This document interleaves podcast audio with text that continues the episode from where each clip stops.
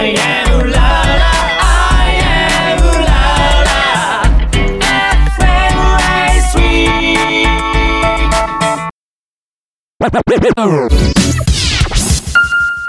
Red Red Red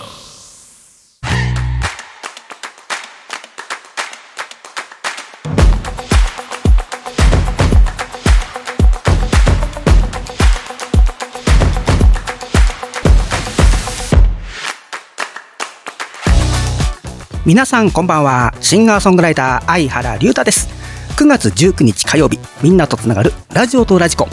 この番組はジャンルに関係なく万物の一定のものにスポットを当て掘り下げていく情報バラエティ番組です。アイウララ FM そして FM ラジオ川越の2曲より今週も同日放送でお届けいたします。いや、しかし暑いですね。嫌になってしまうぐらいでございます。連日ね、暑い日が続いておりますが、先月天気予報で3ヶ月予報を聞いた時に、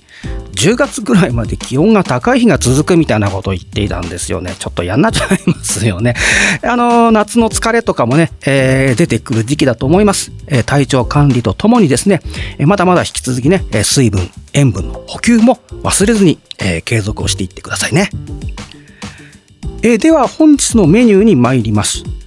今週のスポットライトのコーナーですがちょっと久しぶりに相原龍太の食べ物シリーズなのですが今まで取り上げてきた中で最も地味ではないかと思われます。え相原的には嫌いではありませんし何気に飯の友としても重宝していたりします。え今回は佃煮、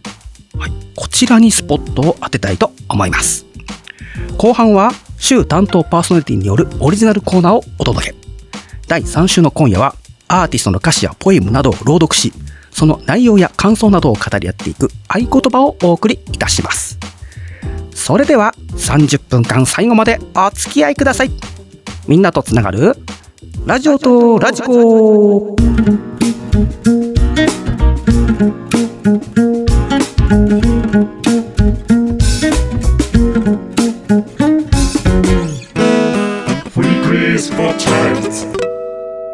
今週のスポットライトはい。というわけで、今週のスポットライトでございます。えー、今回は、佃煮ということで、えー、食べます？皆さん、佃煮って。ね、あの、ちょっと冒頭でも言いましたけど、あの、なかなかね、地味な食べ物の部類かなという気がいたしますけどもね。えー、佃煮がどういうものか、えー、まあ、今更説明するまでもないんでしょうけれども、えー、お醤油と砂糖をベースに甘辛く煮つけた日本の食べ物でございます。由来としましては、えー、小魚を塩辛く煮込んで保存食とし、余ったものを佃煮として売り出したのが始まりとされております。まあ、飯の友としても最高ではありますが、様々な料理の材料に使われることも、まあ、多いということで、またちょっとその辺時間がありましたらね、ご紹介できたらいいかなとは思います。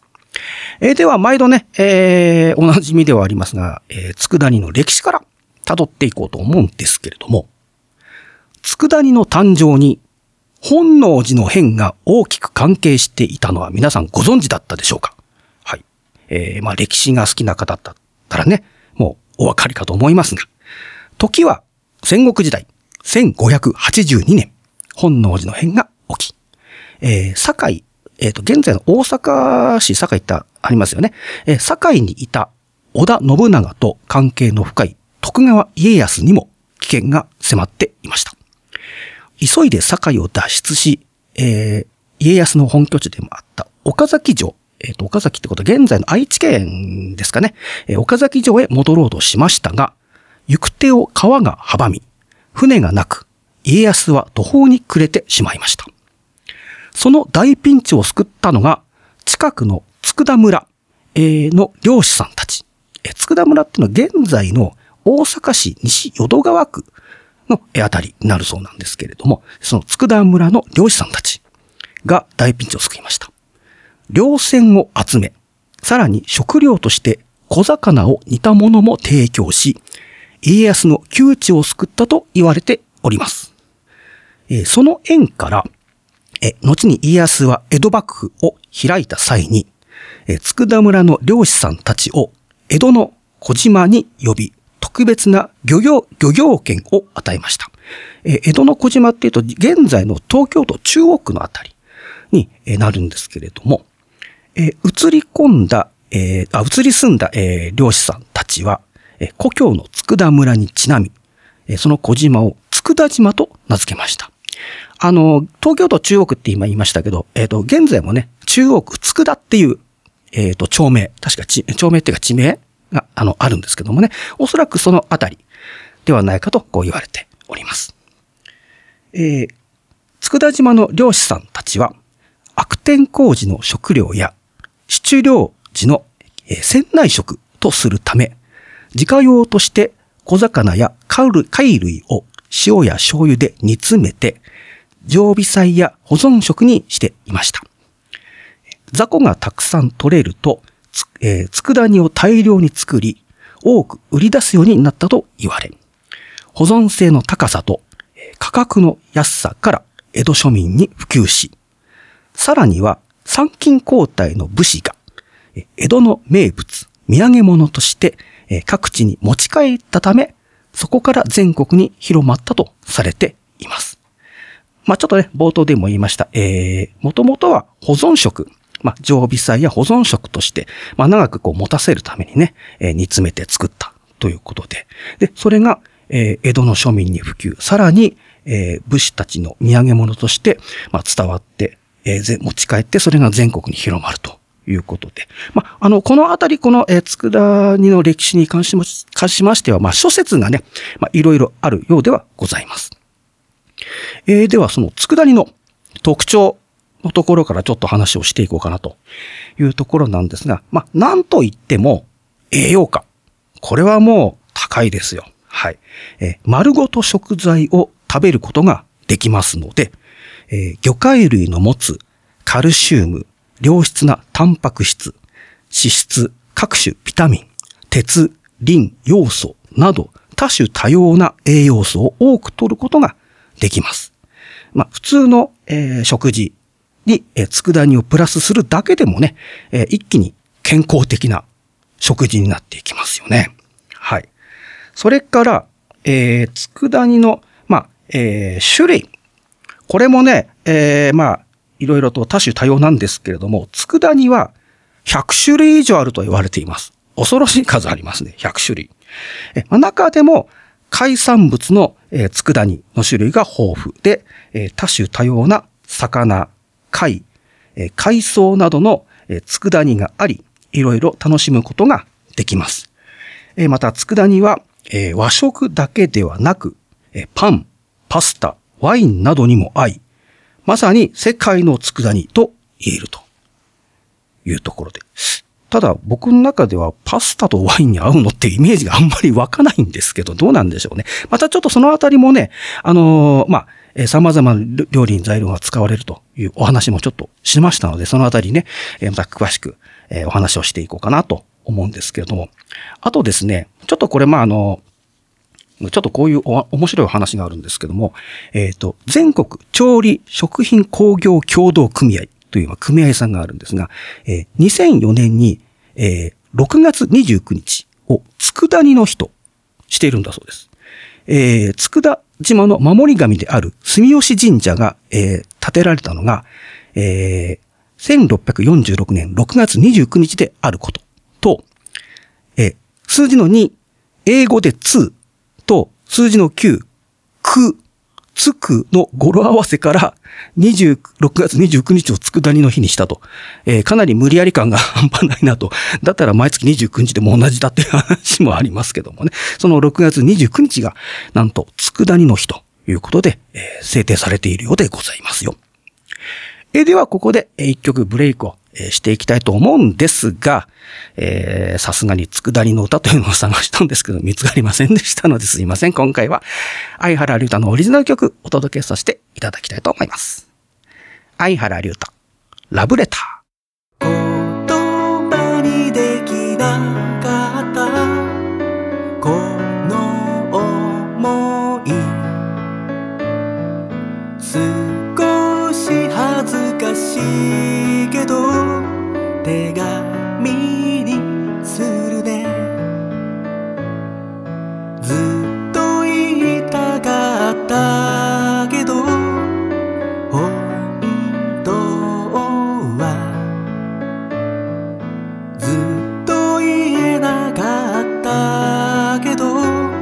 君が好きだった。学校からの帰り道で自転車を押しながら茜色に染まるこの空。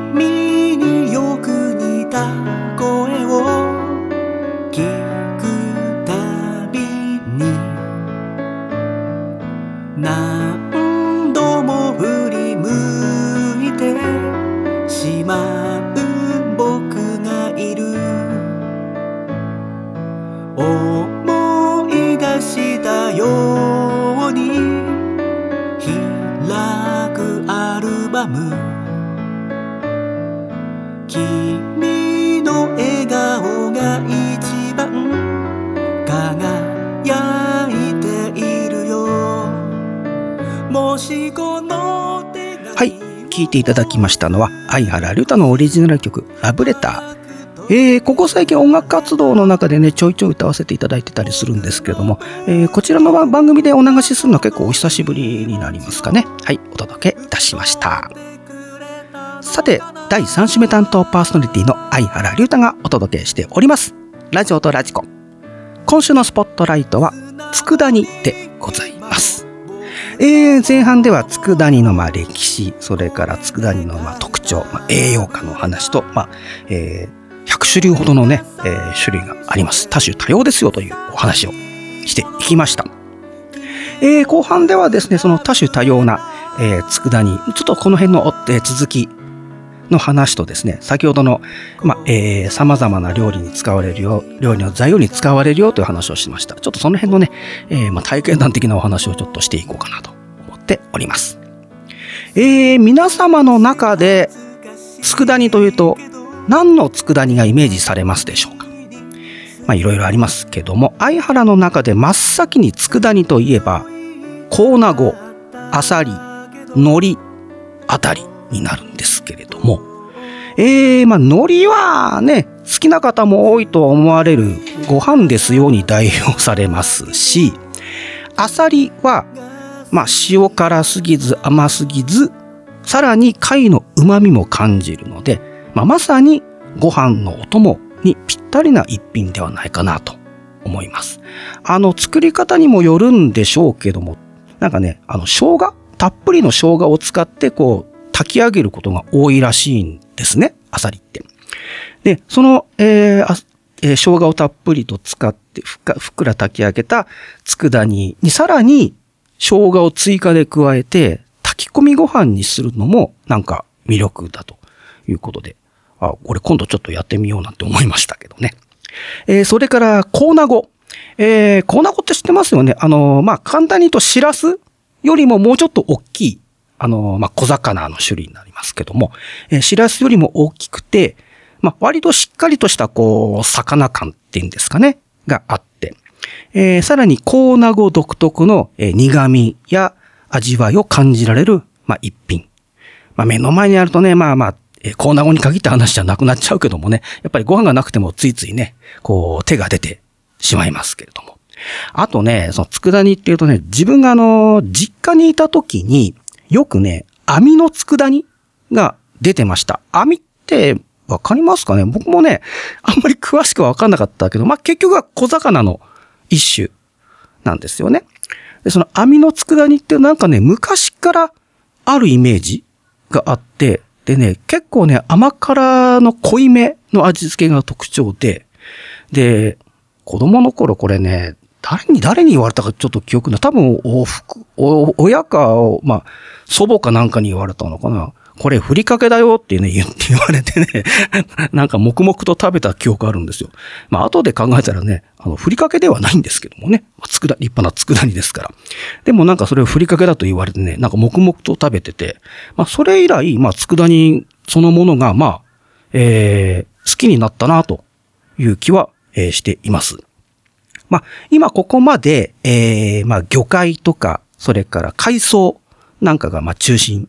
でしたけども、まあ、変わったところで言うと、例えば牛肉ね、なんか肉の佃煮みたいなのありますよね。うん。それから、なんといっても、イナゴ。イナゴの佃煮聞いたことありますよね。えー、ただ、売ってんのかな？聞いたことない、まあ見たこともないんだけども、あの、まあもし、もちろん食べたことはまだ僕もないんですよ。うん。まあちょっと興味はありますけどね。よくほらあの、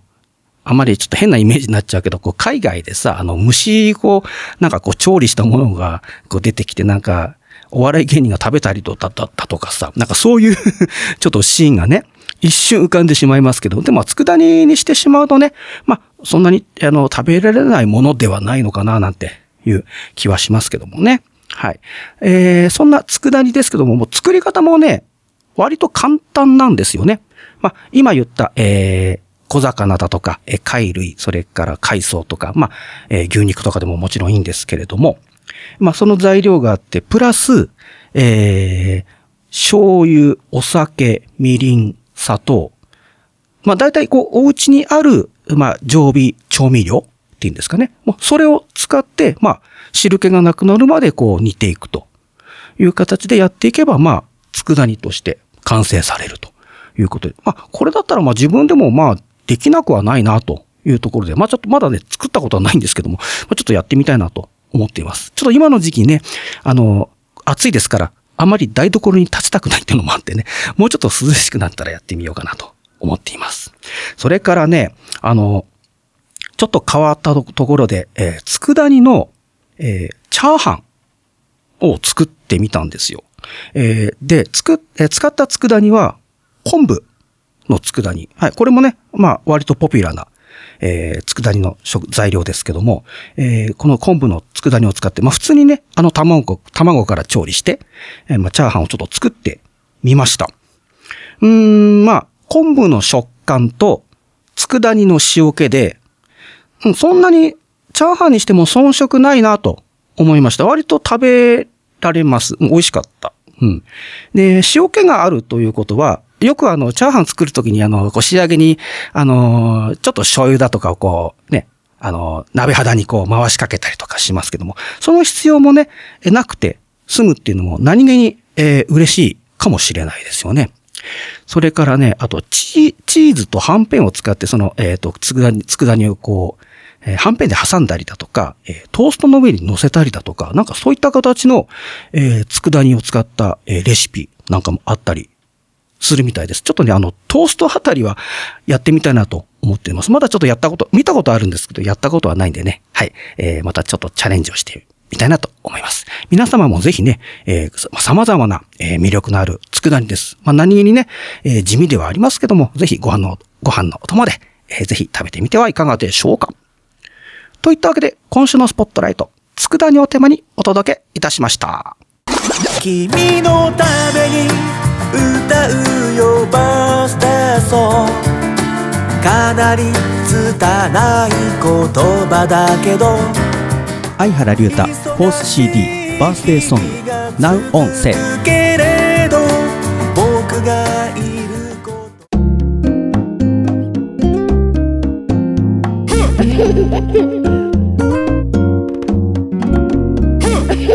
と レデュ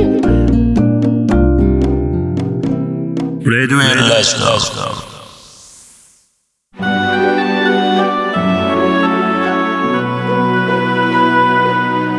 合言葉のコーナー。さて、第3週のオリジナルコーナーですね。合言葉でございます。え早速、今回の詩をご紹介いたします。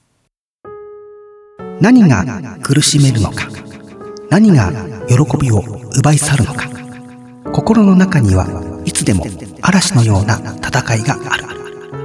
勝利者はいつでも苦しみ悩みながらそれでも前に向かう。君がつまずいた時失望の波に揉まれていた時君は一人でいたんじゃない。君を支えていた誰かがいた。勝利者はいつでも傷つき悩みながらそれでも前に向かう。はい、えー、今回のこの歌詞でございます、えー、まず曲のタイトル、えー、勝利者と言います、えー、歌っているアーティストさんなんですが小坂忠さんという、えー、方になります。えー、ご存知な方、割と、まあ、失礼かもしれません。年配の方々は割とご存知な方が多いんじゃないかなと思うんですけども、簡単にプロフィールご紹介させていただきます。えー、東京都練馬区のご出身だそうでございまして、1966年、ロックバンド、ザ・フローラルを結成。68年に日本コロンビアよりデビューするも、シングル2枚を残して、解散。69年に、えー、細野晴臣さん、YMO でおなじみですよね。細野晴臣さんらと、エイプリールフールというバンドを結成。えー、まあ、結果音楽性の違いで解散されるんですが、まあ、その後、様々な、えー、グループ等に加入されて音楽活動を行っていました。えー、2017年にですね、えー、急性胆の炎で入院され、検査の結果、ステージ4の大腸がんと胃がんが、えー、見つかります。えー、闘病生活の末、まあ、その5年後の2022年4月に、えー、去年73歳で、えー、他界をされております。えー、その、えー、勝利者ですけれども、えー、誕生したきっかけがありまして、えー、40年前、1984年のロサンゼルス、ロサンゼルスオリンピックの女子マラソン、えー、スイスのアンデルセン選手が、えー、脱水症状を起こしてしまって、えー、フラフラな状態になりながらも、えー、危険をせず最後ゴールをしまして、そのシーンが全世界の感動を呼びました。で、当時を知る方々はね、あの VTR とかでご覧になった方も多いと思うんですけれども、えー、まあ、1位を取るためだけに走るんじゃなくて、まあ、金、銀、銅じゃなくていい。まあ、まさにこれも、えー、まあ、彼女なりの人生だったのかなという気がするんですけども、まあ、えー、まあ、このシーンが、まあ、きっかけで誕生したのが勝利者という曲で、人との争いに勝った者が勝利者ではなく、傷つき、悩みながら、それでも前に向かう者が本当の勝利者であるということを、まあ、小坂さんは、まあ、このシーンを見て、えー、この楽曲が、まあ、生まれたきっかけのもとなった。ということなんですけれどもね。えー、まあ、言葉数としてはね、まあ今これ読んだのは、ま、え、先ほど読んだ歌詞、まあ一応2番までになるんですけども、言葉数としてはね、まあやや少なめではありますが、なんて言うんでしょう、ものすごくこう、凝縮されてるっていうんですかね、まあすごく思いが詰まってるという気がいたします。えー、小坂さんのね、えー、ギターの音色とともにですね、えー、聴いていただけたらと思います。え、それではお届けいたしましょう。小坂中、勝利者。